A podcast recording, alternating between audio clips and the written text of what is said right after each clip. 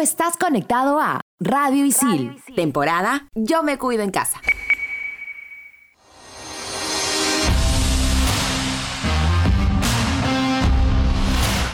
Estamos de vuelta. Somos en todas las canchas.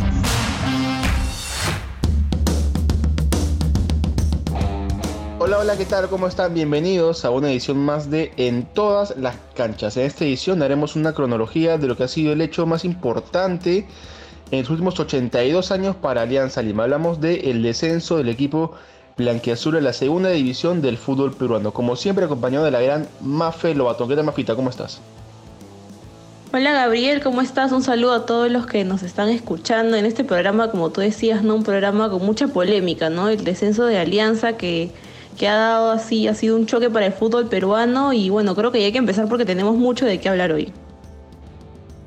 Así es un, descenso que ha dado que hablar en los últimos días y seguramente habrá que hablar también en las próximas semanas. ¿Qué te parece, Mafe, si comenzamos hablando eh, de lo que fue el inicio del año? A una cronología de lo que fue este 2020 para Alianza Lima. Eh, todo comenzó en el mes de enero con las contrataciones, para algunos polémicos, ¿no? Polémicas contrataciones de eh, juntar, por ejemplo, en el mismo equipo a Yandesa, Alexi Gómez, Carlos Ascuez, jugadores ya con, con antecedentes por disciplina. Así es, Gabriel, creo que como bien dices, ¿no? Jugadores que ya eran conocidos en el medio por, por estas polémicas extradeportivas y que llamaba la atención que un equipo como Alianza los contratara y los llevara a un plantel que ya se venía ¿no? fortalecido y bastante solidificado ¿no? por todo lo que había logrado en los últimos años.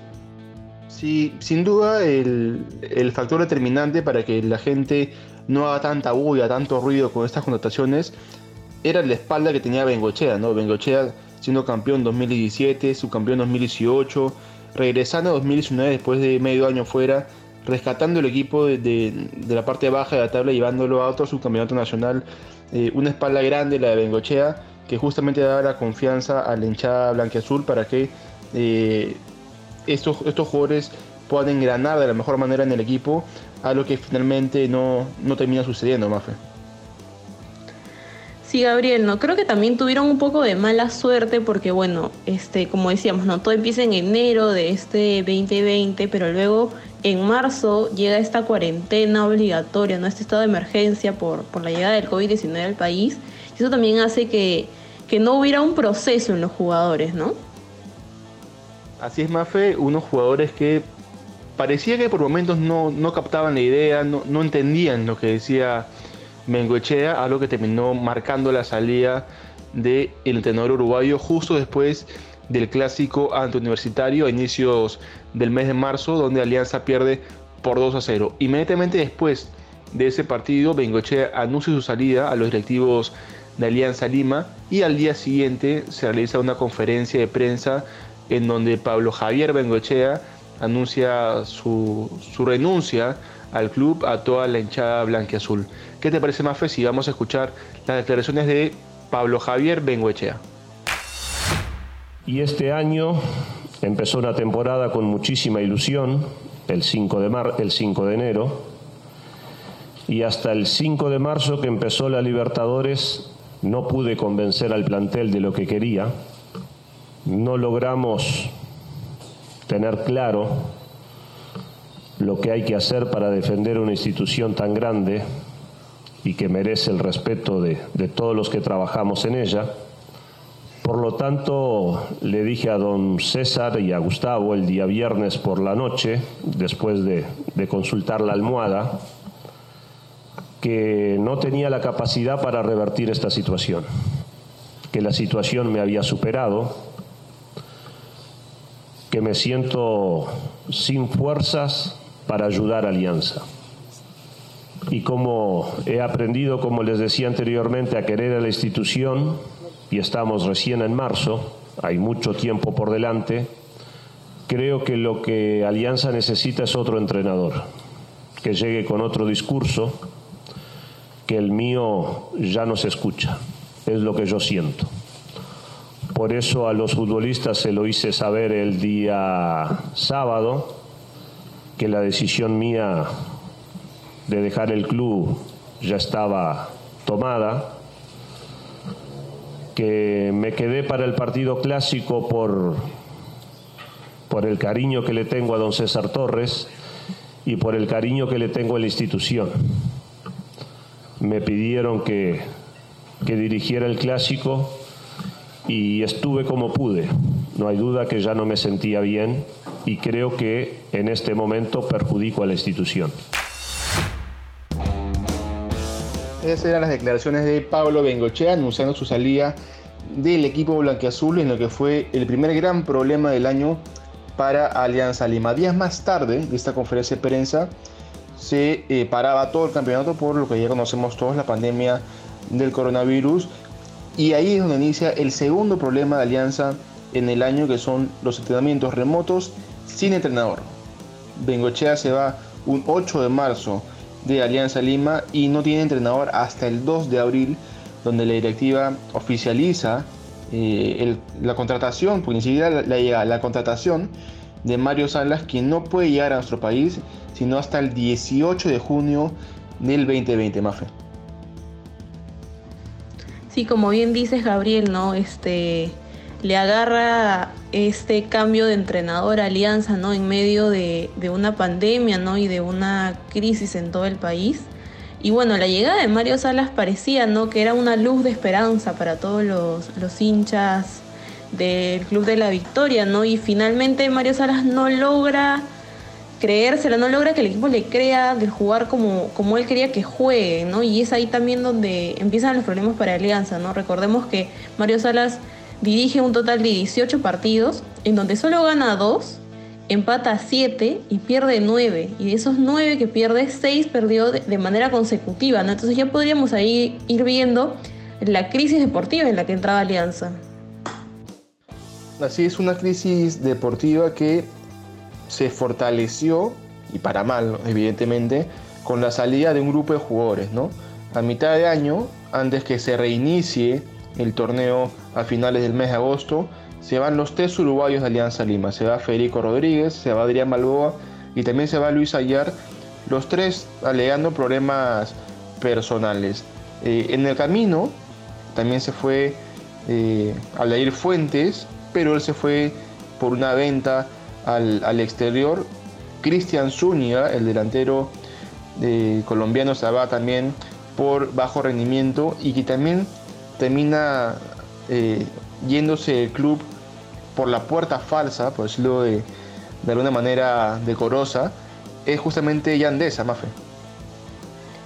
Sí, Gabriel, y yo creo que la salida de estos jugadores, pues, digamos, nuestros los uruguayos que salen, ¿no? Eran, eran parte del proyecto importante de Alianza y se juntan con esta salida de Yandesa por indisciplina, que luego se une a las indisciplinas de Ascuez, de, Da Silva, de Gómez, ¿no? Entonces eh, era un grupo de jugadores que no estaban pensando como jugadores, sino que tenían la cabeza en otro lado y, digamos que pierden el rumbo ¿no? en, esta eh, reestructuración del club. Y eso también es lo que termina afectando negativamente a Alianza. Así es, un grupo Mafe que eh, parecía de alguna manera roto, ¿no? Como se dice, en grupo separado, que no había comunicación entre ellos, eh, probablemente por algunas gestiones del Fondo Azul, que seguramente ya más adelante hablaremos del Fondo Blanqueazul, eh, tal vez por decisiones técnicas o por lo hecho por algunos jugadores a lo largo del año. Lo cierto es que eh, Mario Sala se va con los números desastrosos que, que mencionaste hace unos instantes y quien llega a reemplazarlo, al menos por un partido, fue Chicho Salas, ¿no? el ex lateral de Alianza Lima, entrenador de las menores del club. Llega Alianza eh, de manera medio accidentada, pero finalmente llega a dirigir el partido frente a Melgar, donde Alianza gana por 4-0 en un partido eh, que hizo ilusionar a muchos, ya muchos pensaban con el título de la fase 2 y no con salvar el descenso, y creo yo que ese es otro gran problema en el año en Alianza Lima, quien ganó por 4-0 y no pudo ganar más en todo el año, ya de la mano del turco Daniel Amet. Como bien decías, Gabriel llega a meta al primer equipo, ¿no? Y ya se pensaba pues en un resurgimiento de Alianza Lima. Y Ahmed dirige seis partidos, ¿no? En los que empata uno y pierde cinco. Entonces digamos que el resurgimiento no sucedió y solo las cosas fueron de mal en peor. Sí, números también eh, bastante lamentables, los de Daniel Ahmed, quien tuvo muy poco tiempo de trabajo. Solamente estuvo frente al club 25 días en los cuales eh, casi no tuvo tiempo para entrenar y muchos factores más, pero eh, no pudo sumar dos puntos. ¿no? Sumaba dos puntos y se salvaba de la baja, finalmente terminó sumando solo uno. El primer partido dirigido por Daniel Ahmed, un partido que iba ganando por 2-0 y terminan empatando 2-2 con Deportivo Yacuamba y de ahí perdió todo lo que se le, se le vino después, ¿no? que fueron todos partidos determinantes para el descenso de Alianza Lima. ¿Qué te parece, Mafe, si vamos a escuchar la opinión de dos eh, compañeros, dos amigos, quien también han formado parte de la familia de Radio Isil? Vamos a escuchar al gran Pablo Caña y a Mabe Bueno. Hablar del descenso de Alianza Lima es hablar del aspecto futbolístico y dirigencial. Hablando netamente de lo futbolístico, uno podría mencionar que Alianza Lima en toda la temporada intentó buscar una manera de jugar, pero no la consiguió, ya sea con Pablo Bengochea, Mario Salas o Daniel Amet. Futbolistas que nunca entendieron la manera de ver el fútbol que tenía el técnico y la consecuencia eran errores puntuales en el campo de juego que no le permitían al equipo acercarse al resultado favorable. Y en determinados momentos, y para ser exactos en la última parte del campeonato, cuando Alianza Lima estaba peleando la permanencia, capaz y lo futbolístico queda de lado, el tema del desenvolvimiento, y algunos factores tenían que aparecer, como es la capacidad de reacción, como es la rebeldía, como es el tema del amor propio por la camiseta. Sin embargo, esos aspectos en ningún momento aparecieron, y un claro ejemplo es el último partido ante Huancayo. Alianza Lima dependía de Alianza Lima para quedarse en primera división sin embargo, Huancayo en ningún momento se vio complicado por parte de Alianza Lima, en ningún momento pasaron apuros y terminaron ganando un partido que seguramente el hincha de Alianza Lima siempre lo va a recordar. Y hablar del tema dirigencial es hablar de un fondo blanquiazul que no supo utilizar de la mejor manera los recursos que había ganado Alianza Lima en temporadas pasadas. Es decir, ingresos por Copa Libertadores, estar peleando los primeros lugares en el campeonato, siendo campeón nacional, disputando dos finales.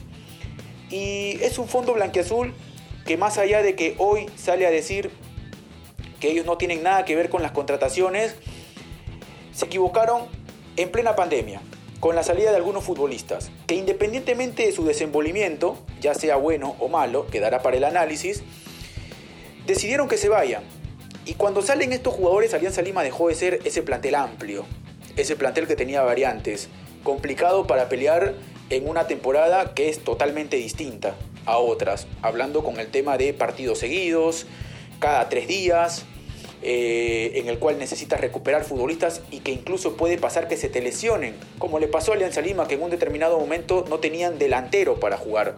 Llegó Rubio y la directiva Alianza Lima parece que ni siquiera se interesó en saber si Patricio Rubio podía jugar o no Copa Libertadores. Estaba suspendido dos fechas. Alianza Lima tenía dos partidos claves ante estudiantes de Mérida.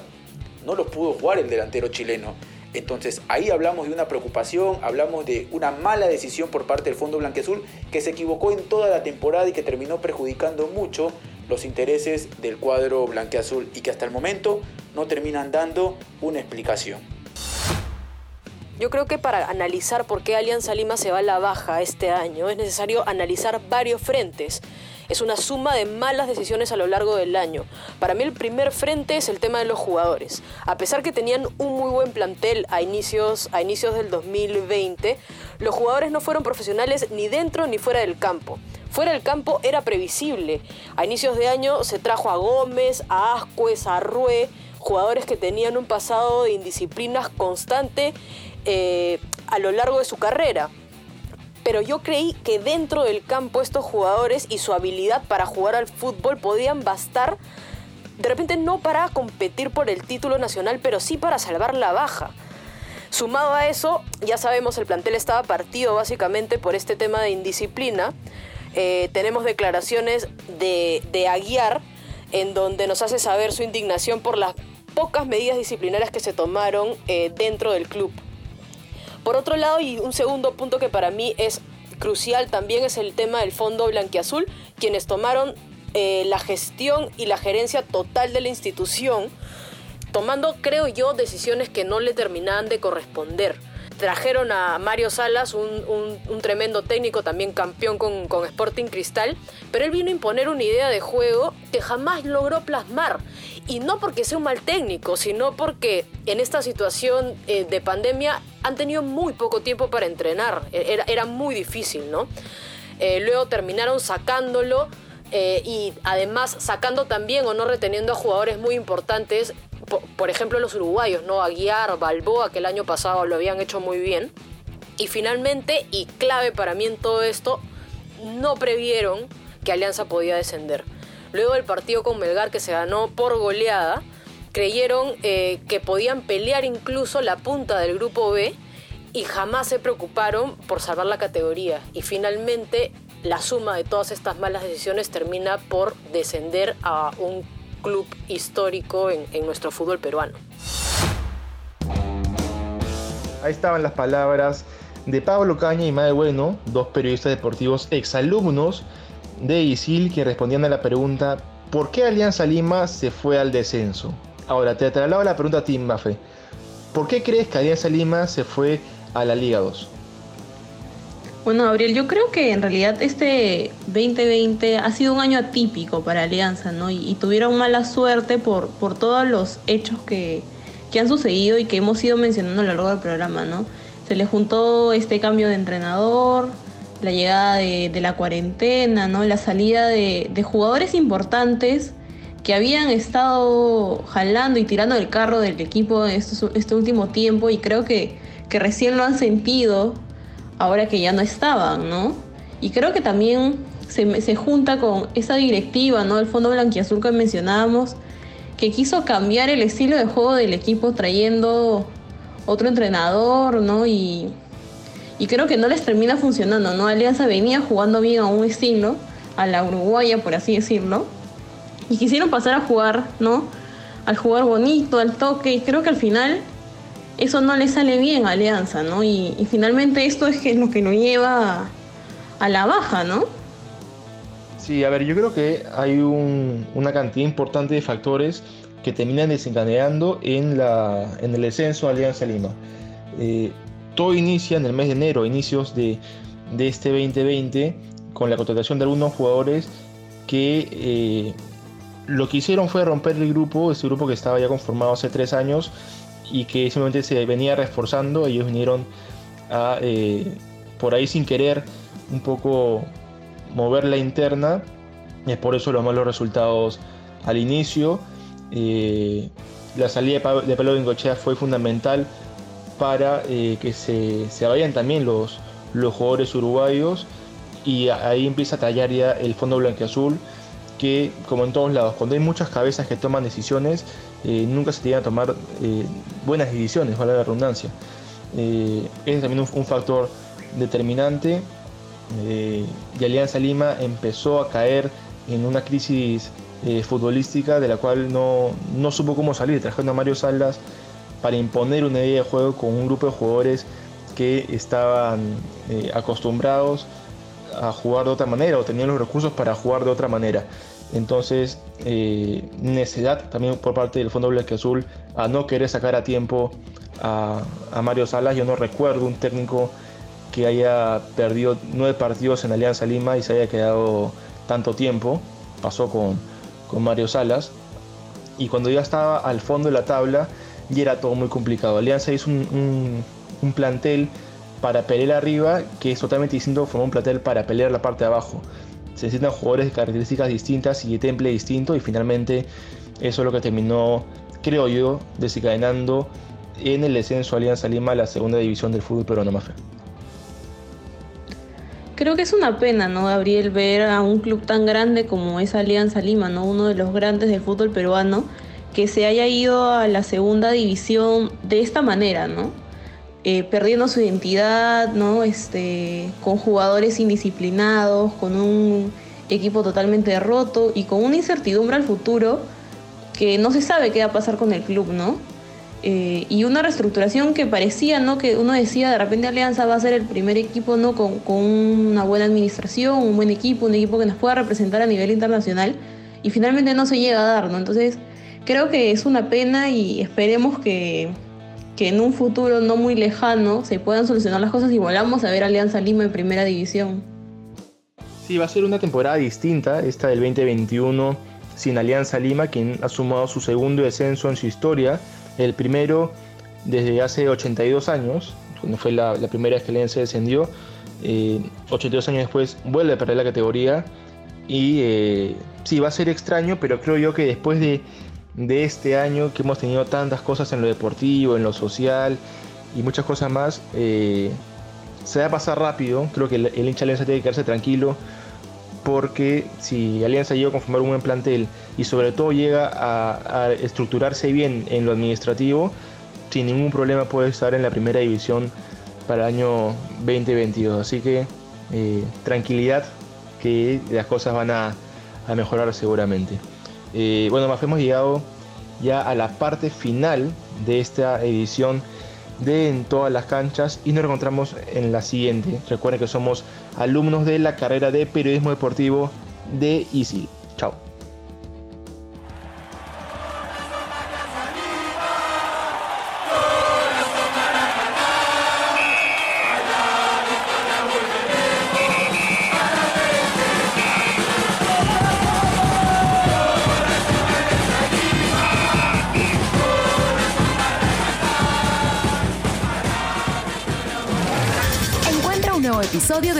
Favorito. Estreno los jueves. Los jueves.